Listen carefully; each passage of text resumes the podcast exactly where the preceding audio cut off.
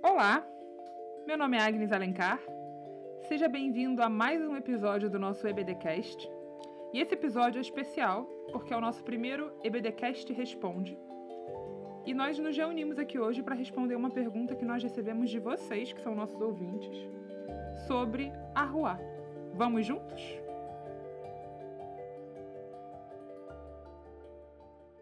Então, no episódio de hoje, nós convidamos de volta uma das nossas participantes, que é a Priscila dos Reis Ribeiro. Se você não ouviu o episódio que ela participou conosco, é o episódio sobre as mulheres invisíveis do Evangelho de Lucas. Está disponível no nosso Spotify. Quando fizemos a apresentação da Priscila nesse episódio, eu já fiz uma apresentação que eu chamei de afetiva. E hoje vou fazer uma apresentação formal, porque as coisas não podem ser sempre iguais. Mas a Priscila é bacharel em teologia, pós-graduada em educação, mestre em teologia histórica. Também é membro da Igreja Cristã Carioca e colabora em vários projetos, inclusive o Projeto Redomas, a Rede Madalenas e outros. E, bom, é nossa querida, então nós a convidamos de volta, primeira palestrante que volta aqui no nosso podcast, para responder para nós uma pergunta que nós recebemos. E eu vou dizer para vocês exatamente qual foi a pergunta, né? E de que ponto estamos partindo. Então, a pergunta que nós recebemos foi basicamente essa. Eu estou tentando entender, depois dos podcasts e com os textos que vocês enviaram, sobre a rua. Eu não entendo muito bem ainda o que é isso. E, o... e eu também queria saber se entender que o espírito é uma figura feminina muda a forma como pensamos a trindade. Então, sem mais delongas, Priscila, seja muito bem-vinda de volta. Eu não comentei agora no início, mas a primeira vez que eu ouvi essa palavra foi justamente no Decolonizando com a Priscila, e foi ela que me explicou o que, que isso significa. Então, para mim também é um prazer extra recebê-la de volta para poder conversar com vocês e explicar para vocês também um pouco mais sobre essa palavra e o que, que ela representa para nós. Seja bem-vinda, Priscila. Bem, eu agradeço muitíssimo esse convite tão carinhoso da organização do podcast, das meninas que têm sido companheiras de caminhada e temos nos aproximado e trocado tanto conhecimento e afeto.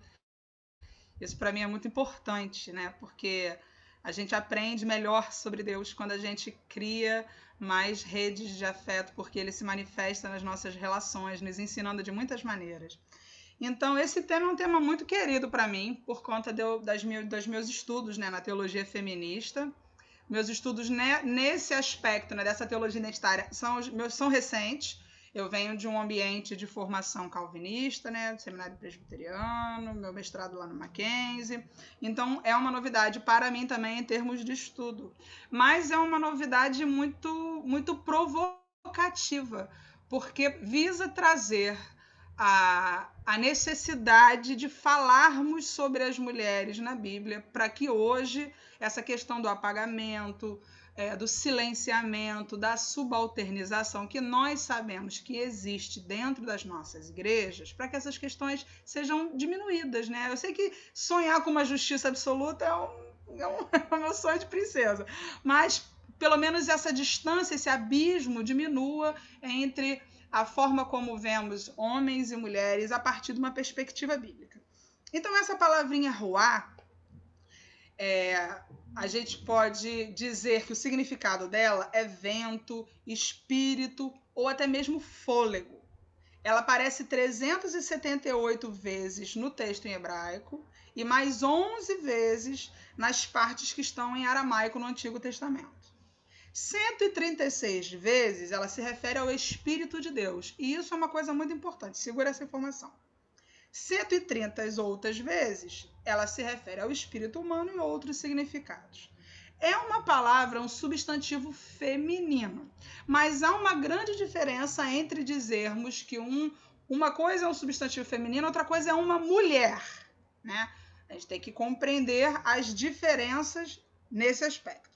Assim como a palavra sabedoria, por exemplo, está no feminino, tanto no Antigo quanto no Novo Testamento. No Antigo Testamento é Rochma, no Novo Testamento é Sofia. São palavras femininas, substantivos femininos. A palavra ruá, quando vai para o Novo Testamento, que a gente sabe que é escrito num contexto diferente e usa o grego koine, que era o grego falado né, cotidianamente, o grego vulgar, ela se torna, então, é, o, o equivalente é a palavra pneuma, que é uma palavra no gênero masculino. Então, aí a gente tem um ponto muito interessante. E eu queria trazer três questões para a gente pensar em termos gerais e depois falar de uma questão mais textual, mais delicada. Então, em primeiro lugar, sempre que a gente for entender e estudar um texto bíblico, a gente tem que ter em mente quem conta a história. Quem escreveu esse texto?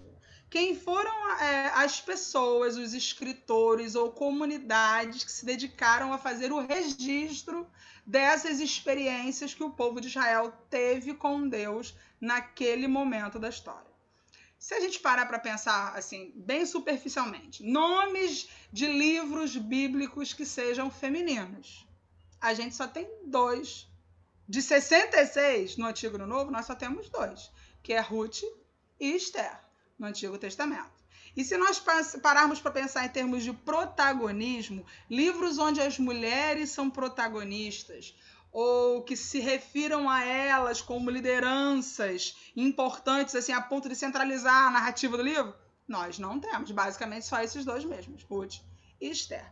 Então, isso já diz muito para nós. Se a gente analisar aquela cultura, pensando em termos de Antigo Testamento, a gente começa numa sociedade tribal, e aí passa por um período de escravidão. E aí a gente tem um período de monarquia, caminhando, então a gente tem um período de exílio ou colonização, né? E aí a gente já tem a transição para o Novo Testamento. No Novo Testamento, o contexto do povo de Deus, quem narra a história, está num ambiente colonizado pelo Império Romano. Então, em termos sociais, a gente tem isso. Em termos é, sociais mais profundos da construção cultural daquele ambiente, no Antigo Testamento, os textos foram escritos majoritariamente no período exílico e pós-exílico, lá do cativeiro babilônico, como uma tentativa da liderança religiosa não deixar a tradição morrer, uma forma de se manter a identidade, a pertença cultural, a própria língua, os costumes, a religião. Então, a partir dessas vivências ali no exílio, meu Deus do céu, a gente está aqui longe da nossa terra, longe da nossa. Não temos o templo mais, estava lá em Jerusalém, foi derrubado. Aqui nós somos escravos. Como é que vai ser isso? Para manter a identidade. Começa então esse movimento da liderança religiosa de grafar, de fazer o registro dos textos. Os textos que nós temos anteriores a isso são, basicamente, de acordo com os estudiosos, são os livros de Samuel e de Reis. Mas continuando então, a gente percebe que a partir dessa visão a gente já faz algumas coisas, algumas, alguns raciocínios por eliminação. Quem eram as pessoas que ocupavam a liderança religiosa no judaísmo no ambiente do Antigo Testamento? Eram majoritariamente homens. Então, são esses homens que escrevem a história. E não é qualquer homem é um homem letrado, porque não, é, não pode ser um analfabeto. Então, um homem que teve oportunidade de estudar. Quando é que isso acontecia? No ambiente da religião. A gente viveu isso agora recentemente na Idade Média. Recentemente na Idade Média. A gente percebeu que uma maneira de você conseguir estudar era pertencer à igreja e ir para o mosteiro, basicamente, porque não tinha escola como a gente tem hoje em dia. Então, voltando para o Antigo Testamento, quem escreveu os textos do Antigo Testamento foram homens letrados, pertencentes à elite religiosa e que estavam num ambiente, numa sociedade patriarcal. O que, que isso significa? Numa sociedade patriarcal, toda a estrutura social é montada centralizada no homem. Ele é o grande protagonista. Ele é a palavra de autoridade, ele é o balizador, ele é a referência, ele é o normativo. Cabe à mulher o lugar da casa, cabe à mulher o lugar de ser coadjuvante. Ela não é central no pensamento. Então é muito mais do que as ações sociais, é a mentalidade. A gente tem que entender que a gente está falando de uma história das mentalidades, como as pessoas pensavam. Porque a partir do que elas pensavam, elas escreveram e viveram. Então, caminhando mais um pouquinho. Homens letrados da elite religiosa, num contexto de uma sociedade patriarcal profundamente, profundamente androcêntrica, onde a mulher é basicamente uma posse, né? Ele tem um tanto de gado, tanto de terra, não sei quantas esposas. Nas narrativas nós vemos isso. Inclusive, a gente tem uma oração rabínica já no primeiro século, onde ele agradece a Deus de manhã todo dia por não ser uma mulher, não ser um estrangeiro e não ser um, um animal, um cachorro, sei lá, enfim. Para mostrar que a mulher estava no lugar pavoroso, né? Era o plâncton da cadeia alimentar, basicamente. Subalterna total.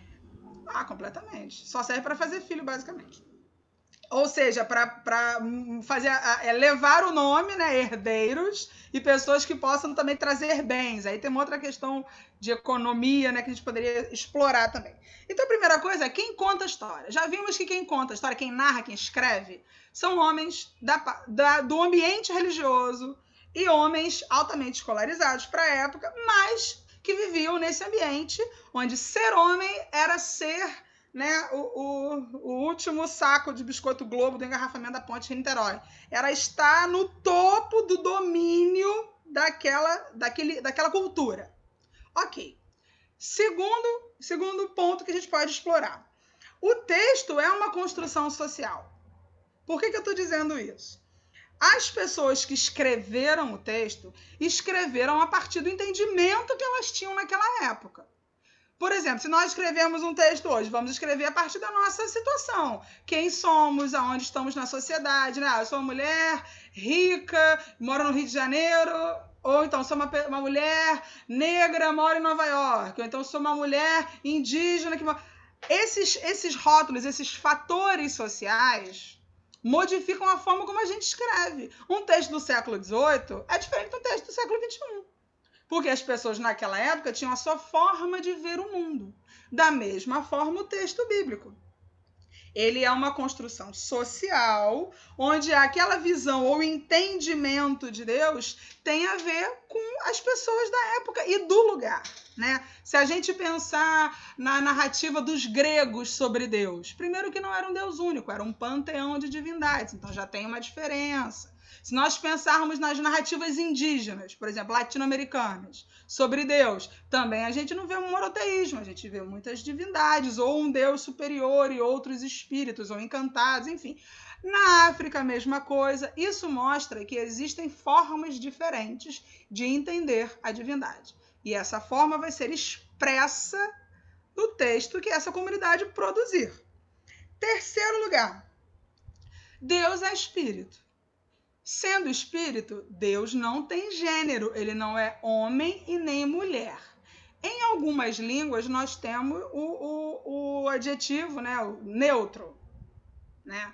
No inglês tem, no alemão tem, a gente tem pronome neutro, a gente tem é, palavras neutras que possam se referir a seres ou coisas que são entendidas assim. Em português, a gente só tem ele ou ela, dele ou dela.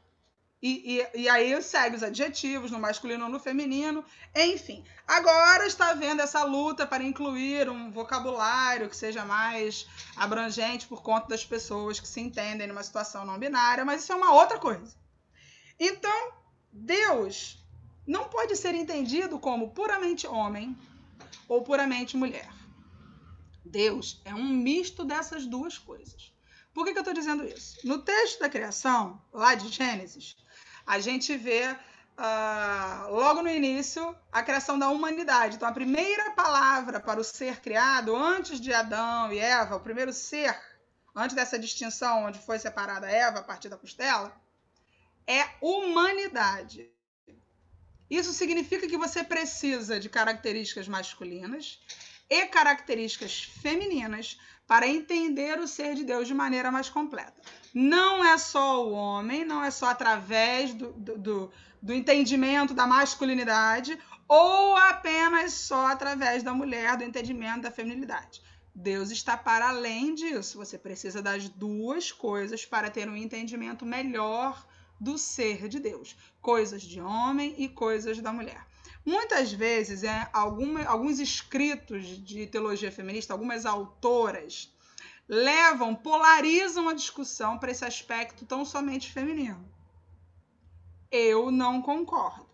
eu acho que nós devemos considerar essa questão dessa presença de características masculinas e femininas. Acontece que isso é uma coisa que vai para além do nosso entendimento, porque nós estamos, é, fomos criados e vivemos a partir de questões de gênero muito, muito claras, especialmente no ambiente da igreja, né? A gente tem isso muito mais delimitado do que pessoas que se entendem não binárias, trans e afins.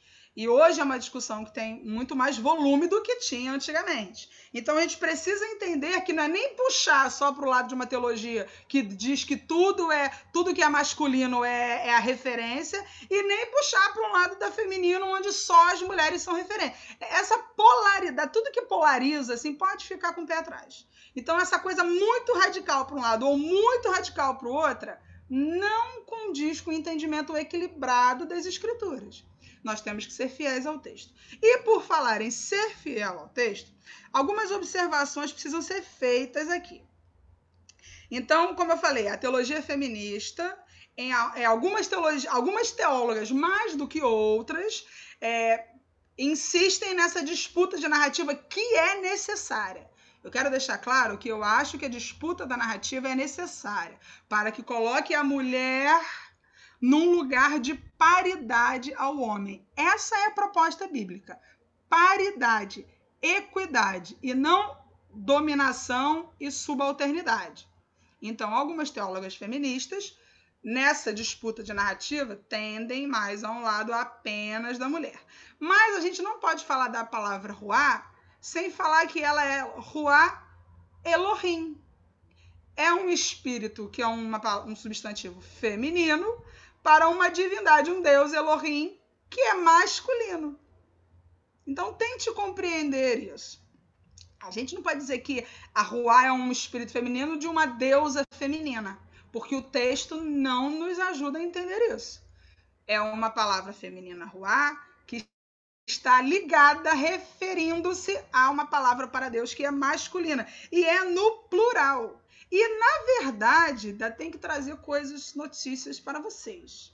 Essa palavra Elohim, ela tem a, na composição dela, ela tem a palavra El, E e L, que é uma divindade cananeia, ou seja, é uma divindade de uma ou de um outro povo pagão. Acompanha comigo né? Que essa palavra, então, ela vai para o plural majestático, né? Qualitativo, né? O Elohim, o Rim é esse plural majestático. Mas a gente tem a Ruá, que é essa, esse substantivo feminino. A gente tem essa composição mista. Isso é importante a gente entender.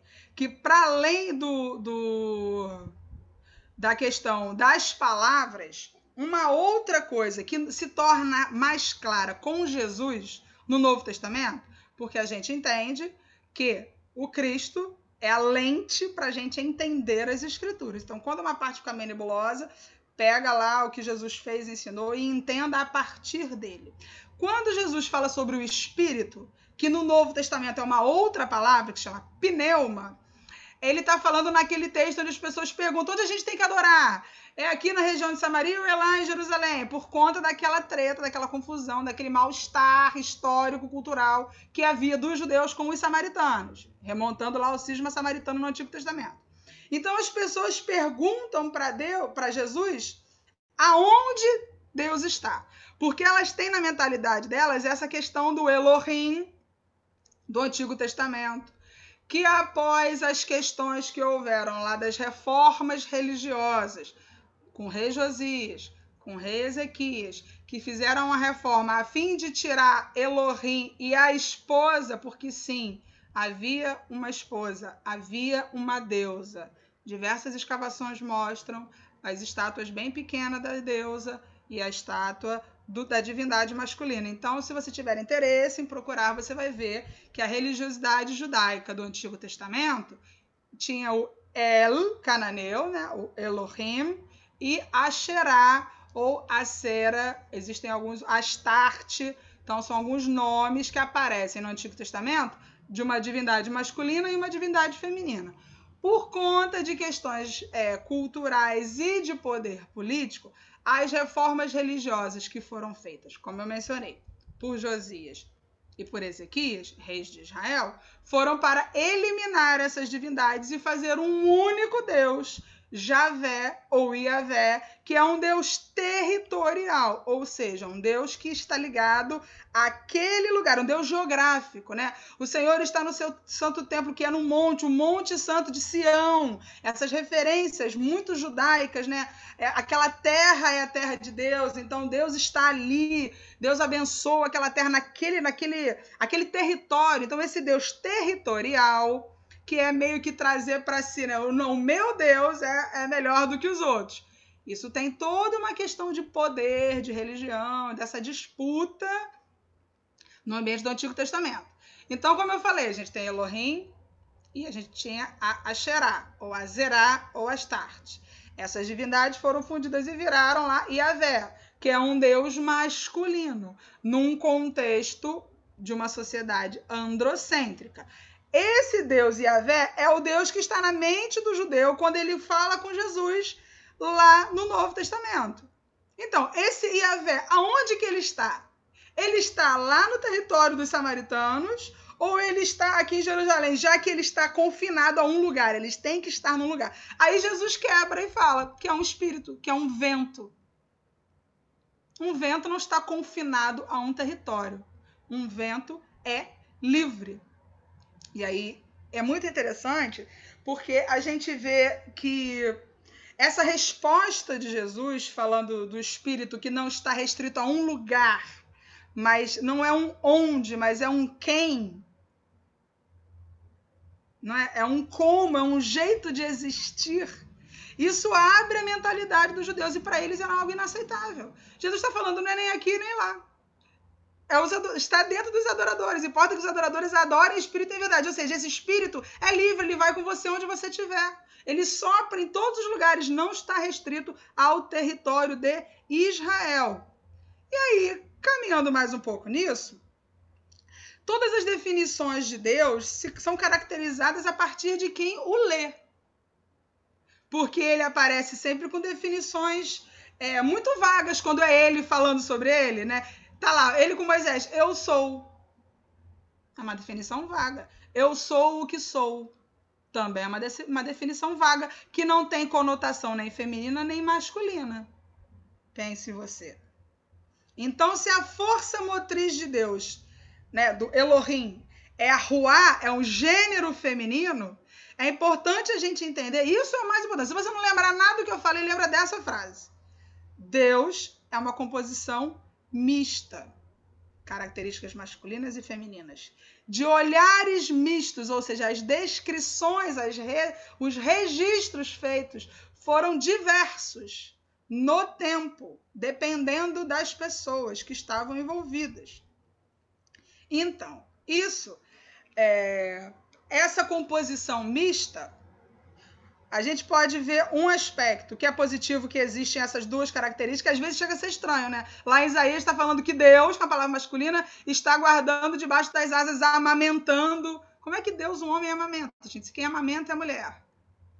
Então fica um negócio meio esquisito, assim. Mas é porque é essa fusão dessas duas imagens, que na verdade acabou com o tempo por apagar toda essa memória da feminilidade que havia na religião. Tá. Apagar essas memórias e apagar as ações das mulheres que participavam da construção religiosa.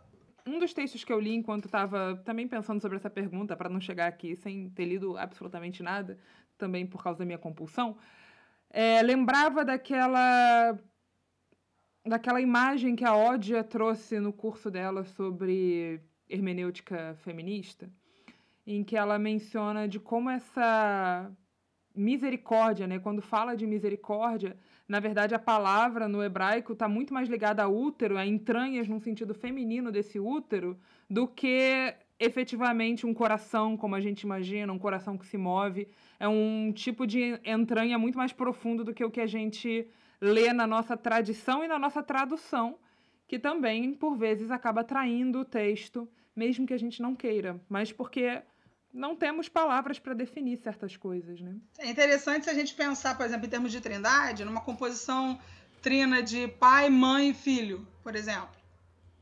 Será que isso seria uma coisa muito escandalosa para a gente pensar no contexto da igreja? Isso é uma coisa para a gente ter em mente. Então, o mais importante é a gente, depois dessa, desse passeio que eu dei lá até no Antigo Testamento, é entender isso. Que não tem como falar sobre Deus ou sobre o Espírito sendo no Antigo Testamento uma palavra feminina, mas no Novo é masculino. E aí?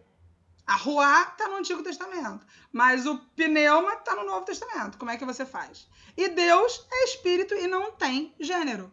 Então a gente, para entendê-lo, precisa das características do gênero masculino e feminino. E não é honesto com o texto violentá-lo e forçá-lo, tentando ler tudo a partir da ótica feminina. Existem aspectos que são masculinos, sim, e outros aspectos que são femininos por conta da narrativa ser feita por homens, toda a estrutura da narrativa, do texto bíblico, valoriza muito mais, foca muito mais, enfatiza muito mais no homem, nas suas características e nos seus feitos, do que a mulher. Se fosse escrito numa, numa comunidade, numa sociedade, é, gin, gino, gino, gine, ginecocêntrica, não, ginocêntrica, acho que ginocêntrica. Fiquei confusa agora, gente. Centrada na mulher. Porque andro, né? Eu acho que é gino. Na dúvida, gente. Enfim, centrada na mulher, provavelmente a forma de escrever, a forma de falar seria diferente. Então, nós recebemos um texto de uma cultura masculina em sua essência. Isso não quer dizer que as mulheres estão no lugar de subalternização. Jesus mostra isso.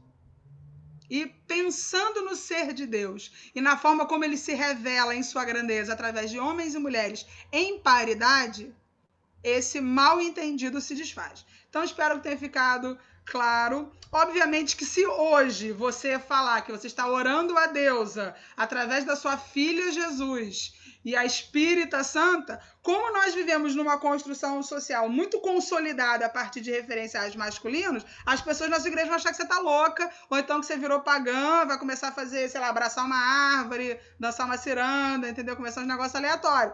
Então é importante entender. Lugar de bruxa, segundo a igreja, na então, fogueira. Gente, depois a gente fala sobre isso. Haja fogo. Então é importante entender que a nossa construção social se refere a Deus como homem, mas ele é espírito, e espírito não tem sexo. E no texto bíblico nós vemos Deus com características de pai e de mãe. Então a gente pode dizer que Deus nos ama com amor de pai e de mãe. O próprio Jesus falou, ele se compara a uma galinha que queria botar os filhotinhos pintinhos debaixo das asas. Ele está usando aspectos femininos ali.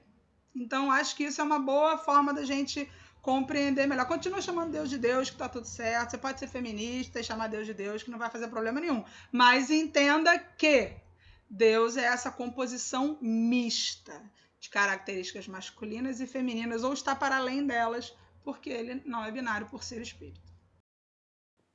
Nossa! Milhões de coisas para a gente pensar sobre as quais a gente também não não entra em contato sempre, né? Então, acho que você trouxe alguns elementos que, inclusive, fazem parte do texto bíblico e que, por exemplo, você não ouve numa pregação. Vamos aqui falar sobre as deusas do Antigo Testamento, dos Hebreus.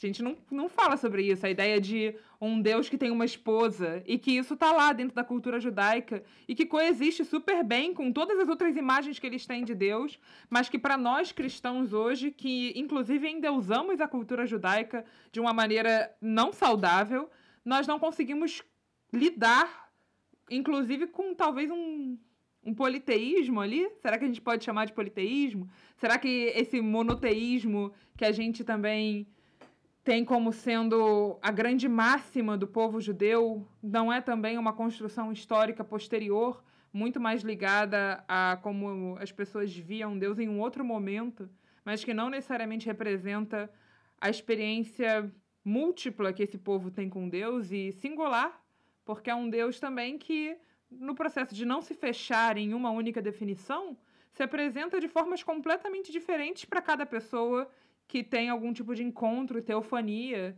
desde Moisés até Jesus. Eu estava relendo Pagola anteontem tem um capítulo, capítulo 11, se eu não me engano, o Crente Fiel, em que ele menciona e ele faz essa diferenciação entre a teofania vivida por Moisés, que é um solo sagrado em que ele não pode se aproximar muito, tem que tirar a sandália do pé, e a teofania de Jesus, em que ele vê uma pomba dizendo que ele é o filho amado de Deus. A teofania dele é a ideia de um pai que o ama muito, enquanto a teofania de Moisés é um Deus distante ainda, um Deus mistério. Isso é uma, uma questão para a gente se colocar também, de como por vezes a gente tenta encaixar Deus numa caixa quando tá aí Jesus dizendo pra gente que ele é vento, que sopra onde quer, que faz o que quer e que a gente não consegue comportar.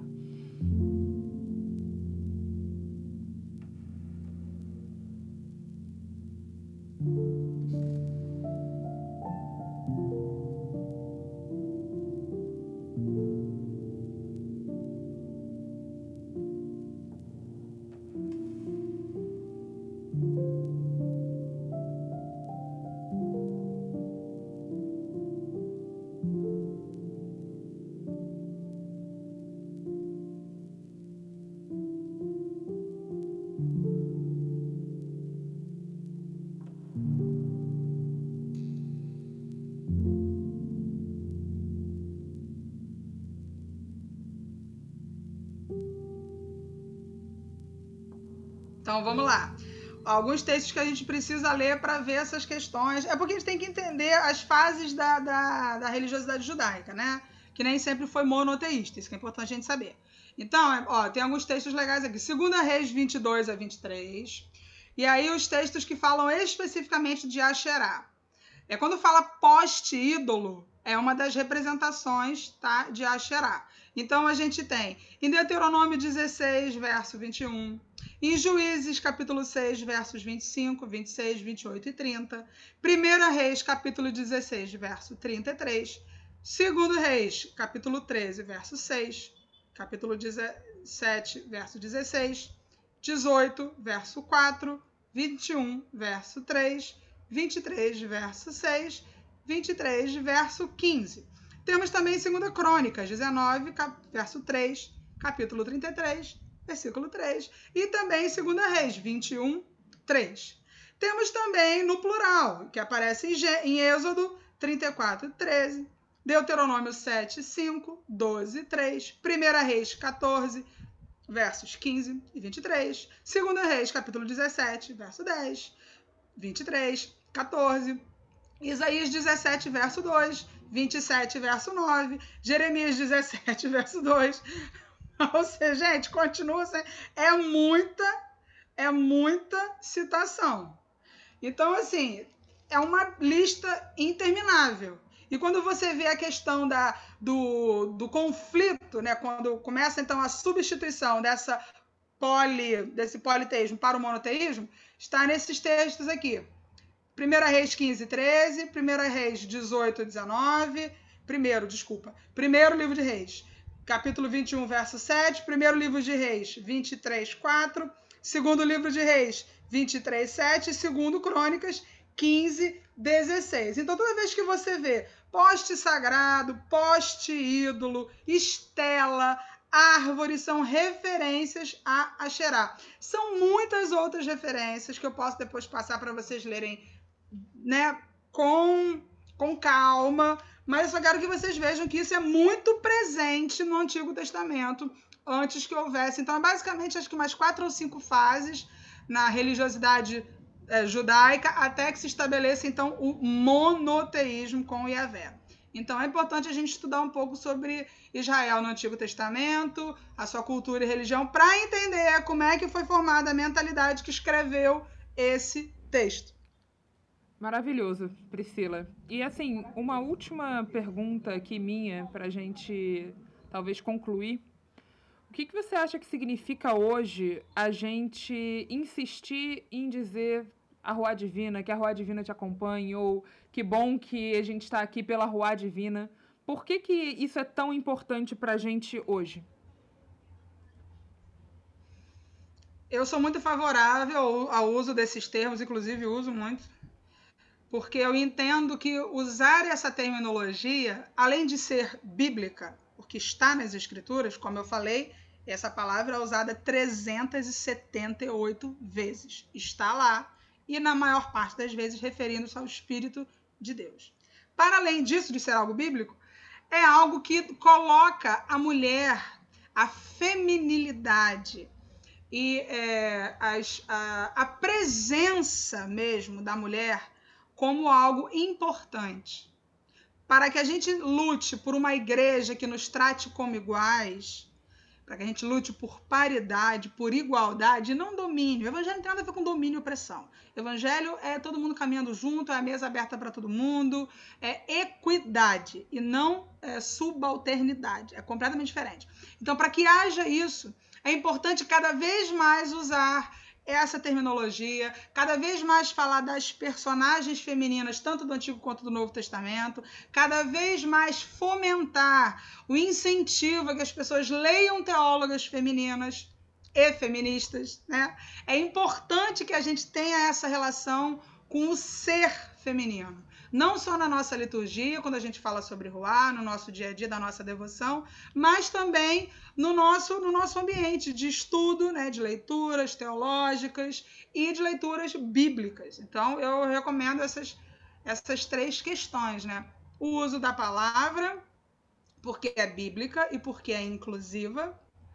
O estudo mais aprofundado das personagens femininas e o estudo mais aprofundado das teólogas atualmente.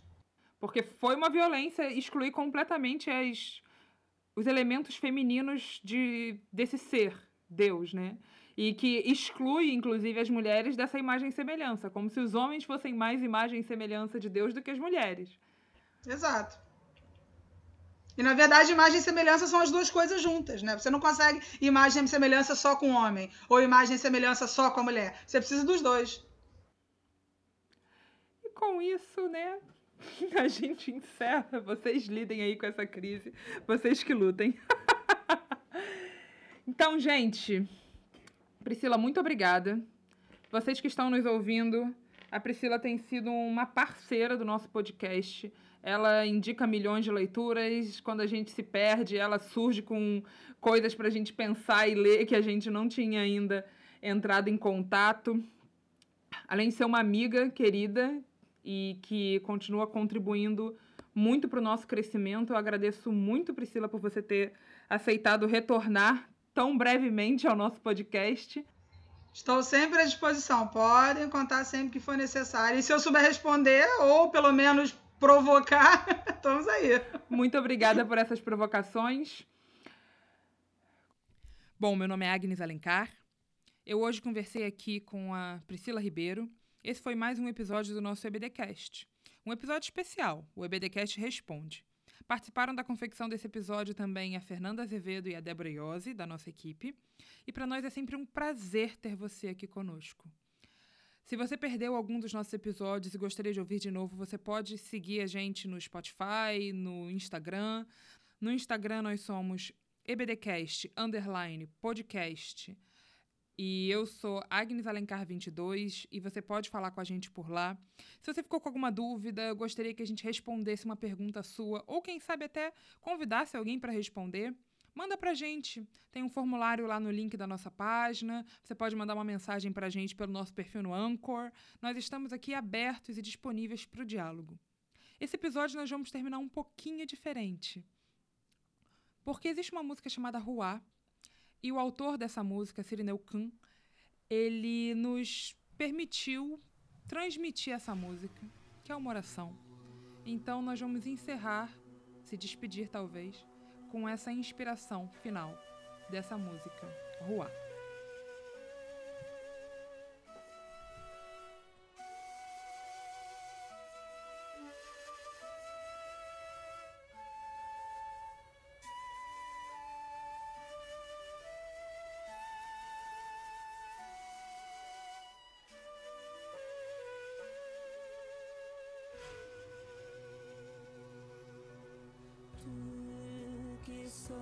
Sopras onde queres, vento de Deus gerando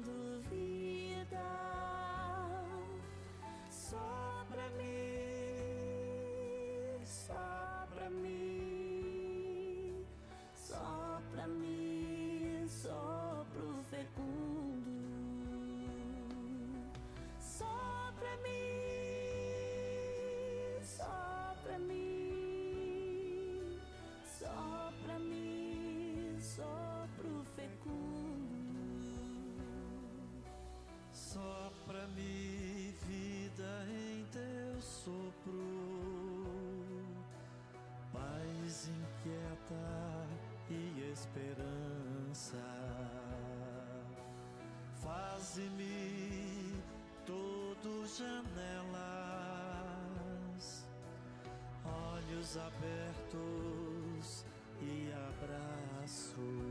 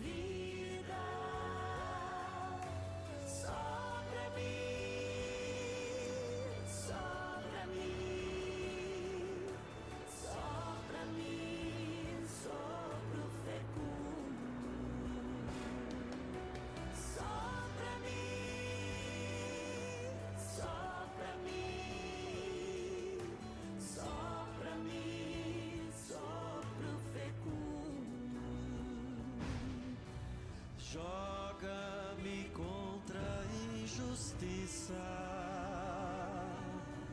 Em